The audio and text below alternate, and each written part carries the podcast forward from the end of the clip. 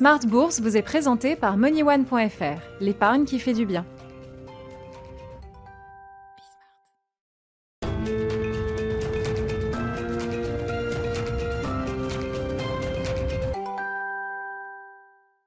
Smart Bourse, votre double dose quotidienne de marché en direct sur Bismart. Deux éditions à la mi-journée, 12h30, 13h bien sûr. Et puis la grande édition du soir, le grand digest de l'information économique, financière et boursière à partir de 18h30. Au sommaire de cette édition de la mi-journée du mardi 15 septembre, des marchés européens qui évoluent sans véritable tendance. Le CAC est légèrement positif pour l'instant, autour de 5065 points. Vous aurez le résumé complet de cette mi-séance dans un instant avec Nicolas Pagnès depuis la salle de marché de Bourse Direct. Les investisseurs seront bien sûr attentifs à la réunion de la Réserve fédérale américaine, la Banque centrale américaine qui commence aujourd'hui sa réunion de deux jours. La communication est prévue demain soir, mais ce sera évidemment le point clé de cette semaine pour, euh, pour les investisseurs. Les autres sujets qui font l'actualité, toujours cette vague d'opérations, cette vague de fusion-acquisition avec des opérations qui sont parfois un peu redesignées. C'est le cas de l'opération entre Peugeot, PSA Citroën et Fiat Chrysler, une opération qui a été annoncée il y a déjà quelques temps, mais qui est redesignée eh bien, au regard du contexte économique. L'objectif est bien sûr de préserver l'histoire d'une fusion entre égaux. On ne touche pas au storytelling de la fusion entre égaux. En revanche, on aménage quelques, quelques, quelques parties de, de l'accord pour améliorer la solidité bilancielle du nouvel ensemble. Ainsi, par exemple, Fiat euh, ne versera qu'une partie du dividende exceptionnel qui était prévu dans, la fusion à ses actionnaires.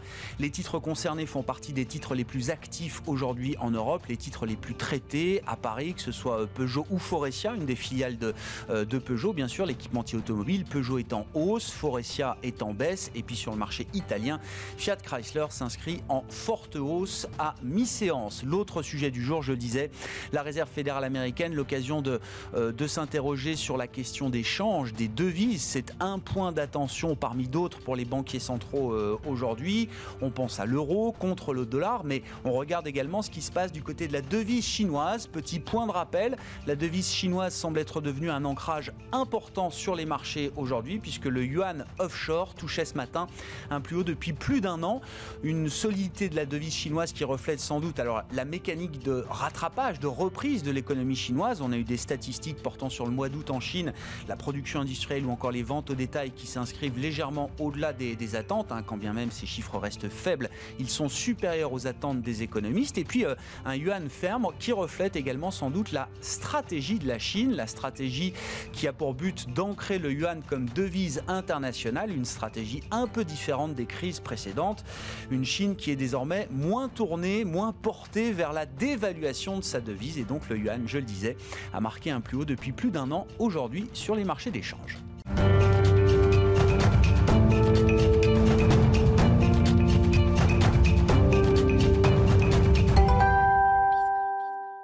Tendance, mon ami, pour euh, entamer Smart Bourse, euh, évidemment, avec euh, le résumé complet à mi-séance des infos clés du jour sur les marchés. Nicolas Pagnès est avec nous depuis la salle de marché de Bourse Direct. Tendance toujours hésitante sur le marché parisien, même si le CAC 40 est dans le vert à la mi-journée. Les investisseurs restent prudents à la veille de la décision de politique monétaire de la Fed demain soir, mais aussi avant celle des banques centrales anglaises et japonaises d'ici la fin de semaine. Si la décision de la Fed, dans un premier temps, n'inquiète pas beaucoup les investisseurs qui ont déjà pu entendre le discours de euh, Jérôme Powell à Jackson Hole, la décision de la Fed intéresse surtout pour ses projections économiques et une éventuelle reprise de la croissance. La reprise justement qui semble s'installer en Chine d'après les dernières statistiques publiées ce matin. Les ventes au détail gagnent 0,5% sur un an tandis que la production industrielle gagne de son côté 5,6% en août après une progression de 4,8% en juillet. Des signaux positifs qui n'ont malheureusement que peu d'impact sur la tendance du marché parisien. En Europe, l'indice Zoo qui mesure le sentiment économique de 350 experts financiers en Allemagne à 6 mois ressort à 77,4 points en septembre contre 71,5 en août. L'indice relatif à la situation actuelle s'améliore également, moins 66,2 points contre un consensus attendu à moins 72 points. Côté valeur à présent, Sanofi signe la plus forte hausse du CAC 40 à la mi-journée. Le titre n'accuse finalement pas le coup.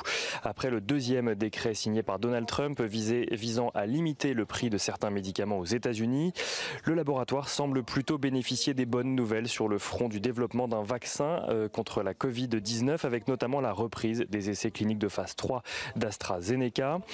Les valeurs du luxe tirent également l'indice parisien, Kering et Hermès figurant parmi le palmarès à la mi-journée. し。Crédit Agricole CIB cède de son côté 25 millions d'actions Carrefour, représentant 3,1% du capital du distributeur. Une cession expliquée par le dénouement d'opérations dérivées dont les actions servaient de couverture.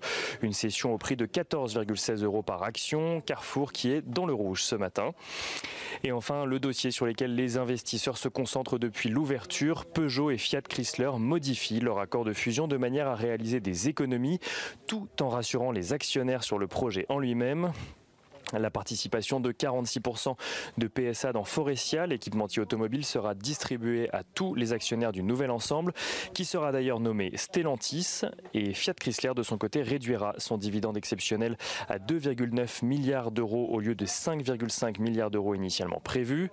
Le projet de fusion n'est en revanche pas remis en cause, les deux groupes ayant réaffirmé que cette fusion était pertinente et que les synergies permettront de réaliser 5 milliards d'euros d'économies contre les 3 3,7 milliards d'euros initialement prévus. Peugeot qui est dans le rouge à la mi-journée, les investisseurs considérant que Fiat Chrysler est le grand gagnant de ce projet de fusion. Et on regarde avant de se quitter le pétrole qui repasse juste au-dessus des 40 dollars pour le baril de Brent, l'euro dollar qui s'apprécie et se rapproche des 1,19 dollars pour 1 euro. L'once d'or augmente légèrement également aux alentours des 100, 1180, 1960 dollars. Oui, l'euro-dollar, après de 1,19 à nouveau, à la veille de la décision de politique monétaire de la Fed, on n'attend pas de mouvement particulier de la Fed, mais c'est le discours et les nouvelles projections économiques qui seront intéressantes à suivre pour les, investisseurs. On va largement y revenir avec nos invités dans un instant. Nicolas Pagnès est avec nous chaque jour en fil rouge sur Bismarck depuis la salle de marché de Bourse Direct. À mi-séance, le CAC est en légère progression, 5064 points et les indices futurs américains pointent vers le nord en hausse avec la perspective de l'ouverture de Wall Street cet après midi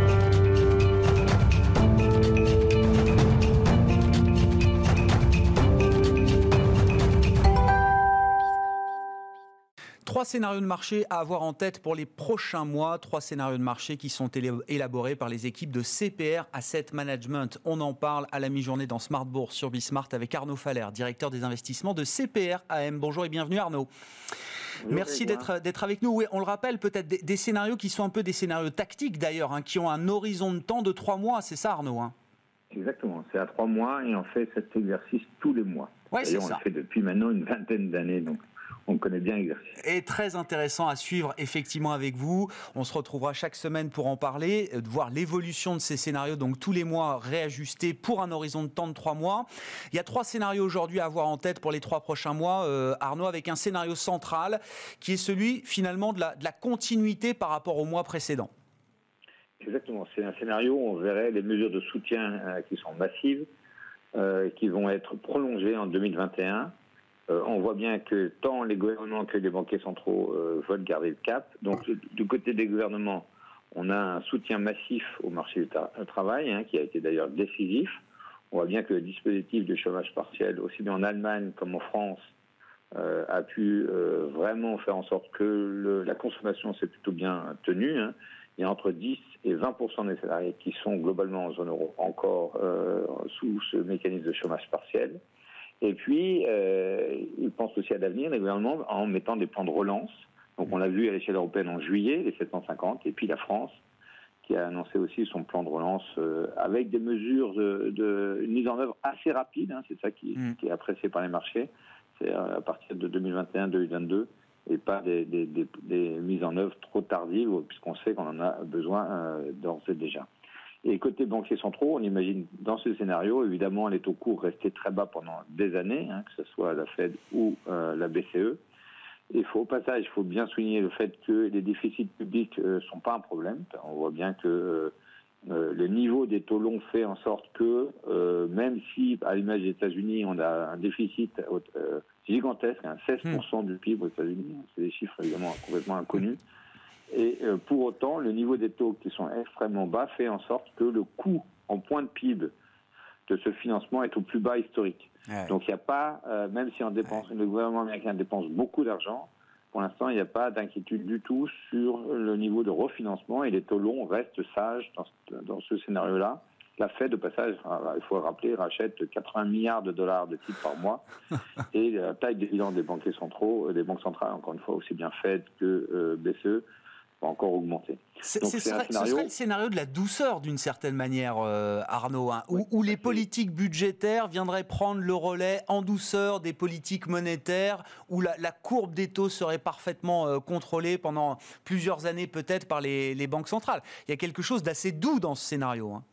C'est-à-dire que c'est un scénario où on verrait les marchés actions euh, poursuivre leur hausse, mais alors modérée, hein, parce que malgré tout, on n'a pas d'accélération. on a le relais de plan de relance après les, mesures de soutien, mais pour autant pas d'accélération. Donc euh, marché action qui progresserait modérément, avec, euh, avec évidemment euh, certainement une, le maintien de cette reprise en cas qui a été mentionné aussi, mm. où on aurait toujours les secteurs gagnants qui, ah qui, qui seraient leaders et puis les secteurs perdants qui, euh, évidemment, euh, souffriraient de la non-reprise de l'activité classique. Ouais, c'est ça, donc la continuité, voilà, cette fragmentation de marché qui perdurerait, les gagnants d'hier étant les gagnants de demain, et, ceux qui souffrent continuant de, souffrir. Ça, c'est un schéma, d'ailleurs, où vous mettez une probabilité de 50%, c'est ça, euh, Arnaud hein? Exactement, exactement.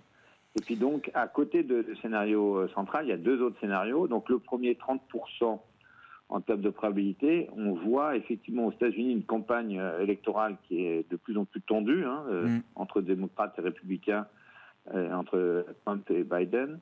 Et on a des inquiétudes sur, dans ce scénario, sur le fait que les mesures de soutien ne seraient plus votées par le Congrès parce que personne ne voudrait prendre l'initiative à la veille des élections. il faut savoir que le blocage de ce plan de soutien, de plan de soutien serait un handicap important pour la consommation américaine. La consommation des ménages américains a tenu parce qu'il y a eu des versements de chèques par, rapport, euh, par le gouvernement américain et parce qu'il y a eu des allocations chômage euh, qui ont perduré jusqu'à fin août. Mais depuis fin août, hmm. il n'y a plus d'allocations de, chômage, hormis certains États américains. Et donc, dans ce scénario-là, s'il n'y a pas euh, d'accord au Congrès euh, eh bien, la consommation américaine pourrait marquer le pas et évidemment entraînerait une, correction sur le marché action. Euh, c'est euh, le scénario défavorable qu'on a en tête.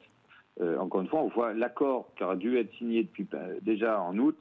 On voit bien qu'ils n'arrivent pas à se mettre ah d'accord, les, deux, les deux parties. Et, plus le euh, temps passe, plus vous dites la probabilité d'une erreur de politique, euh, pour le coup budgétaire, est, euh, est en train de, monter. Parce que, évidemment, comme à chaque fois au départ, tout le monde se dit personne au Congrès n'a intérêt à, à ce que le blocage perdure trop longtemps. Il y a quand même des enjeux économiques, sociaux tellement importants que même pour des opposants à Donald Trump, ce serait compliqué de justifier cette position vis-à-vis -vis de leur électorat pendant, pendant trop longtemps. Oui, ce qui se passe, c'est donc c'est un scénario minoritaire, mais malgré tout, on a un scénario où chacun voudrait euh, donner la responsabilité à l'autre uh-huh. du blocage en disant c'est voilà. Et ce qui est dangereux à la fin, c'est que encore une fois, les allocations chômage euh, ont, cessé déjà, et chaque jour qui passe, la consommation peut, peut être handicapée. Donc c'est pour ça que, euh, certes minoritaire, mais un scénario qu'on a en tête, parce que on voit bien que la tension est très forte entre les deux parties. Euh, et euh, auquel cas les actions pourraient marquer le, coup, notamment aux États-Unis, mais euh, par contre-coup en, Europe. Ouais, Et, juste, juste encore un mot, Arnaud, sur ce scénario. tactiquement, c'est un scénario, 30%, je le rappelle, de probabilité, c'est minoritaire, mais c'est pas nul non plus, qui pourrait amener de la volatilité avant même le scrutin du 3-4 novembre. Hein. Oui, c'est vrai que beaucoup d'observateurs se, se focalisent sur l'élection elle-même. On pourrait y revenir tout à l'heure, mais il me semble qu'avant l'élection, on voit bien que la tension est énorme. Mm. Euh, d'abord, euh, il y a aussi une incertitude elle-même hein, sur l'élection. Euh, ça va dépendre de, quelques États, on sait très bien, clés, sur lesquels, pour l'instant, rien n'est fait. Donc, même si les sondages montrent de manière générale, globale, que Biden est en avance, il faut se rappeler que ça marche par État et que les États eux-mêmes, il, y a quatre ou cinq États qui peuvent basculer totalement du côté Biden ou pas.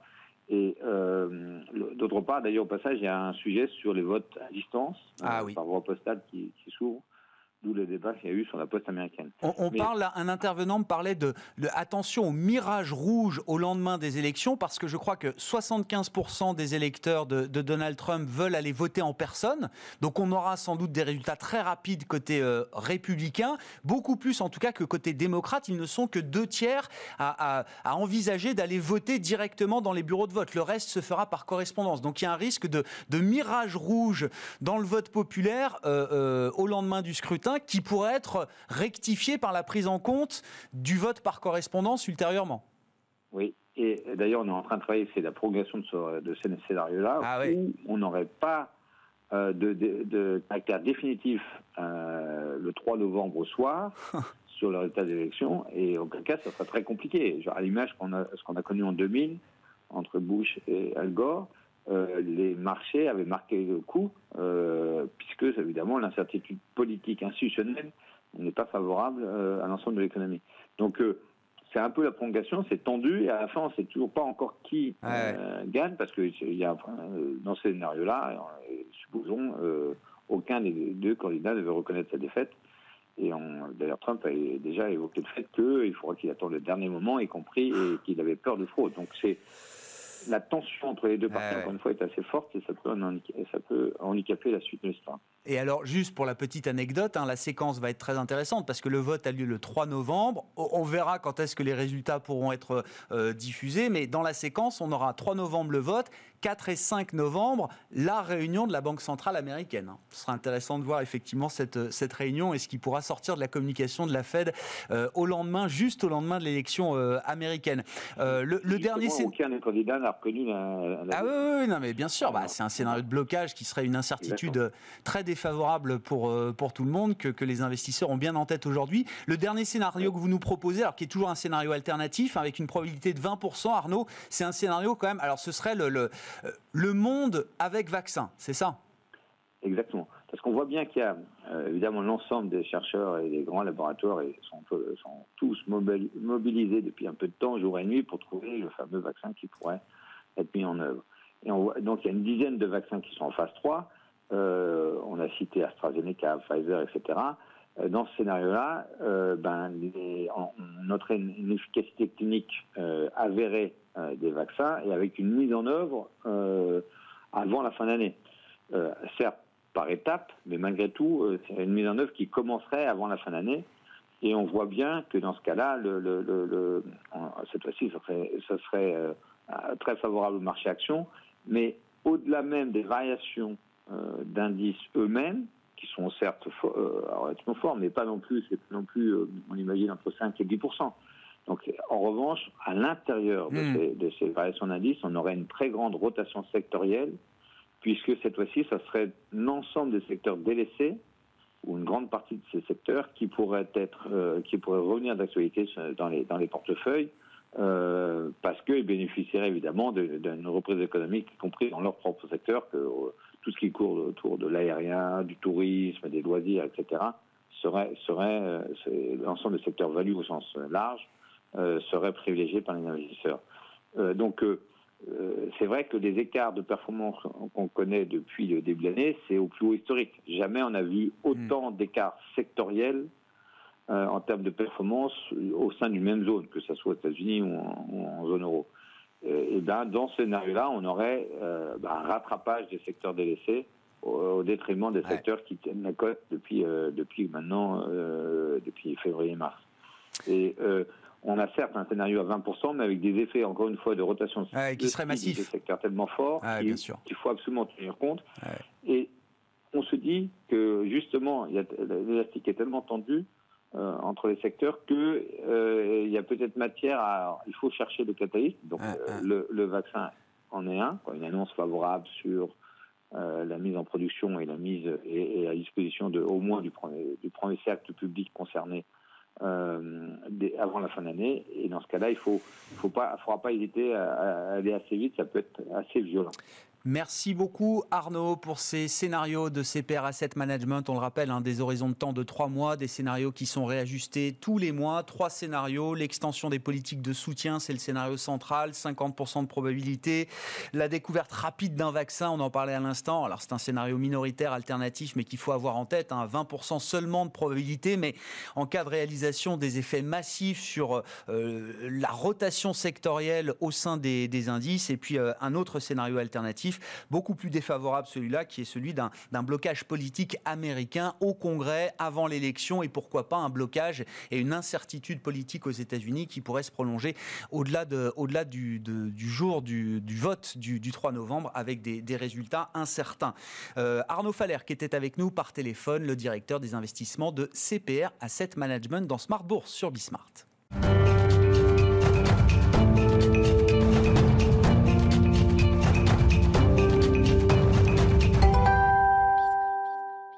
On poursuit nos discussions de marché avec Gianluca Taroli qui est avec nous par téléphone à présent, économiste de marché pour la banque Bordier et compagnie à Genève. Bonjour et bienvenue Gianluca. Merci beaucoup d'être euh, avec nous. Euh, c'est la, la, réunion de rentrée de la réserve fédérale américaine. La réunion commence aujourd'hui, mais la communication est attendue demain. Qu'est-ce qu'on trouve sur le tableau de bord d'une banque centrale comme la Fed aujourd'hui, euh, Gianluca, sur le plan macro, sur le plan financier, sur le plan politique également? Là, Quel est l'état des lieux de, de rentrée que peut dresser la, la Réserve fédérale américaine de Jérôme Powell évidemment, ce qu'on attend de sa part, c'est un bilan de la situation économique, voir où on en est. On a parlé, euh, votre intervenant précédent a parlé effectivement d'un risque de blocage politique sur la volée budgétaire, mais c'est évidemment une variable dont la Réserve fédérale doit, euh, doit tenir compte hein, pour savoir si effectivement elle doit réagir euh, en conséquence. On attend euh, donc ces prévisions de croissance. On attend également euh, de la part des membres de la Fed euh, la publication de leur dot, donc le niveau de leur point, hein, le niveau de, taux d'intérêt attendu en fin d'année pour les années à venir. Donc avoir confirmation qu'effectivement on, a bien une Fed qui est plus accommodante d'un point de vue structurel. Ça, c'est le résultat finalement des annonces qui ont été faites à Jackson Hole par son président Powell euh, lors du symposium des banquiers privés et des banquiers euh, centraux, pardon. Mhm. Euh, donc on attend voilà et aussi surtout un peu plus d'informations sur la manière dont elle va mettre en place effectivement sa nouvelle politique monétaire. Est-ce que la Fed est déjà à nouveau sous pression pour agir ou pour augmenter son action de politique monétaire, Gianluca? Non, non, je pense pas. À, ce stade, non. Elle doit effectivement clarifier euh, sa position, mm. rassurer sur le fait qu'effectivement on aura des taux durablement à des niveaux euh, très très bas. Euh, mais pour le reste, elle n'a pas une urgence actuellement. On a des taux d'intérêt qui sont qui sont maîtrisés, qui sont sous contrôle. Et aujourd'hui, effectivement, la balle est beaucoup plus dans le camp des hommes politiques, avec justement le deuxième volet du plan de soutien qui est attendu aux États-Unis d'un jour à l'autre. Oui, c'est d'un jour à l'autre. On verra, Gianluca. mais vous êtes non, mais vous êtes d'accord avec l'idée que l'économie américaine ne peut pas souffrir trop longtemps euh, de, l'absence d'un nouveau package de stimulus budgétaire et, fiscal? Il y a une dépendance trop forte là des agents économiques, euh, entreprises peut-être, ménages certainement, aux, politiques publiques, aux politiques de soutien public, budgétaire notamment. Oui, oui. Aujourd'hui, euh, l'économie, de manière générale, est devenue euh, euh, dépendante de, de, de, ces mesures. Euh, effectivement, encore quelques semaines sans euh, des mesures de chômage partiel renouvelées, et effectivement, l'embellie qu'on a connue sur la consommation disparaîtrait relativement rapidement. C'est vrai aussi que on a dans la période accumulé un petit trésor de guerre de la part des ménages. Hein. On a des taux d'épargne qui sont passablement relevés. Euh, parce qu'une partie de l'argent euh, gagné euh, ou reçu par les autorités n'a pas pu être dépensé. donc on a un petit peu de réserve à ce niveau-là, mais effectivement, cette réserve n'est de loin pas infinie et il faut absolument que les mesures de soutien puissent permettre de faire le pont entre la situation actuelle et la fin de la pandémie ou la découverte d'un vaccin. Si on regarde un peu le temps long, euh, Gianluca, quelle est la, vue de Bordier sur le, dollar après le discours de Jackson Hole, notamment, hein, sans entrer forcément dans l'aspect technique de la stratégie de ciblage de l'inflation à, moyen terme Est-ce que cette nouvelle stratégie de la Fed, qui doit être encore un peu précisée, hein, je crois qu'on n'a pas encore tous les éléments pour, pour juger de la crédibilité de cette, cette stratégie de la, de la Fed, néanmoins, est-ce que c'est une stratégie qui va avoir un impact de long terme sur le dollar? Alors a priori, euh, c'est toujours du relatif. Et c'est vrai que euh, on attendra d'ailleurs les résultats de la revue de la mission de la Banque centrale européenne aussi euh, ah en début d'année prochaine. Mais il est vrai que des taux durablement bas sur dollar vont le pénaliser en relatif. ce qui se passe, c'est que jusqu'à l'année dernière, enfin jusqu'à la crise de la pandémie du, du mois de février-mars, le gros avantage qui restait en faveur du dollar était le différentiel de taux, en tout cas par rapport à l'euro. Le dollar payait un rendement que l'euro ne payait plus. Euh, cet avantage a, disparu parce que la Fed a justement réduit ses euh, taux directeurs. Et l'euro, en face, euh, si on analyse le cross, a, plutôt perdu son principal inconvénient. Le principal inconvénient de l'euro, qu'il a vraiment lesté, on va dire, depuis des années, c'était la dimension politique. L'incertitude finalement sur la pérennité de la monnaie en tant que telle, avec un risque de dislocation à l'intérieur de la zone euro. Aujourd'hui, avec le Recovery Fund, c'est une première étape encore petite, mais c'est une première étape en direction d'une certaine forme de mutualisation de la dette européenne. Et donc, ça donne un peu plus de visibilité justement sur la pérennité de la, devise européenne. Et donc, en relatif, clairement, d'un côté, on a le dollar qui perd, qui a perdu son principal avantage, l'euro qui a perdu son principal inconvénient. Donc, on devrait plutôt s'orienter sur euh, des trimestres, voire des années d'appréciation graduelle de l'euro par rapport au dollar graduel, alors sans, sans avoir le, timing ni la, cible, mais graduel, ça veut dire jusqu'où, euh, Gianluca? Parce qu'on a connu des périodes à, à plus de 1,40 par exemple sur l'euro-dollar. C'était il, y a quelques années, mais c'était pas non plus un, cycle si lointain que ça. Alors, on va peut-être pas arriver tout de suite à 1,40, mais il est tout à fait raisonnable euh, d'anticiper une appréciation de l'euro autour des 1,25 d'ici 12 mois. D'accord.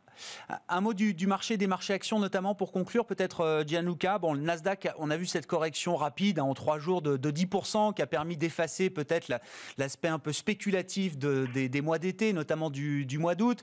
Qu'est-ce que vous dites maintenant? Est-ce que euh, le prochain mouvement, c'est de voir le Nasdaq revenir vers ses sommets? Euh, C'est le sens de l'histoire C'est le thème principal des marchés pour les prochaines années encore est-ce que tactiquement ou stratégiquement, il y a la place pour se positionner un peu différemment dans les portefeuilles? Disons que la, thématique de la technologie est à inclure dans la thématique de la croissance de, manière générale. mais c'est vrai que dans cette thématique de croissance générale, la tech a particulièrement bénéficié en fait euh, de ce qui s'est passé avec la pandémie. Ça a été un accélérateur d'un certain nombre de tendances qui existaient déjà. Euh, mais donc du coup, en termes de croissance, le secteur de la technologie s'en est pas passablement bien sorti. Mais surtout, ce qui bénéficie à l'ensemble de la thématique de croissance et qui devrait continuer à bénéficier hmm. à cette thématique, c'est l'environnement de taux d'intérêt. Eh Lorsque l'on a des taux d'intérêt qui sont euh, aussi bas, euh, on a effectivement, une, on accepte une valorisation plus élevée euh, de, des valeurs hein, qui sont exposées à la thématique de croissance. C'est vrai qu'aujourd'hui, l'écart entre les thématiques de croissance pure et les thématiques de value est devenu vraiment très élevé. Il est difficile d'imaginer des taux qui continuerait à baisser encore par rapport au niveau actuel. Par contre, on ne voit pas non plus de raison de les voir remonter drastiquement. Mmh. Donc, en ce qui nous concerne, on est plutôt en train de graduellement réduire un petit peu notre exposition aux thématiques de croissance hein, pour aller plus vers des thématiques plus cycliques. Euh, qui sont pas encore value, hein, parce que pour la value, dans son ensemble, pour le style value, pour qu'il performe bien, il nous faudrait avoir des taux d'intérêt qui remontent. Mmh. Or ça, c'est effectivement moins probable dans notre scénario. Donc on reste encore prudent sur euh, le secteur bancaire en particulier. Par contre, effectivement, on peut commencer à euh, essayer d'anticiper euh, le mouvement plus cyclique de la composante value. Merci beaucoup Gianluca. Merci pour vos, remarques, votre analyse euh, de marché, des sujets macro qui font l'actualité en ce moment pour les investisseurs. Gianluca Taroli qui était avec nous par téléphone depuis Genève, économiste de marché pour la banque Bordier et compagnie. Voilà, fin de cette euh, édition de la mi-journée. Smart Bourse sur Bismart revient ce soir en direct dès 18h30 du vert partout pour l'instant sur les marchés européens en attendant l'ouverture de Wall Street prévue dans le vert également selon les indices futurs américains.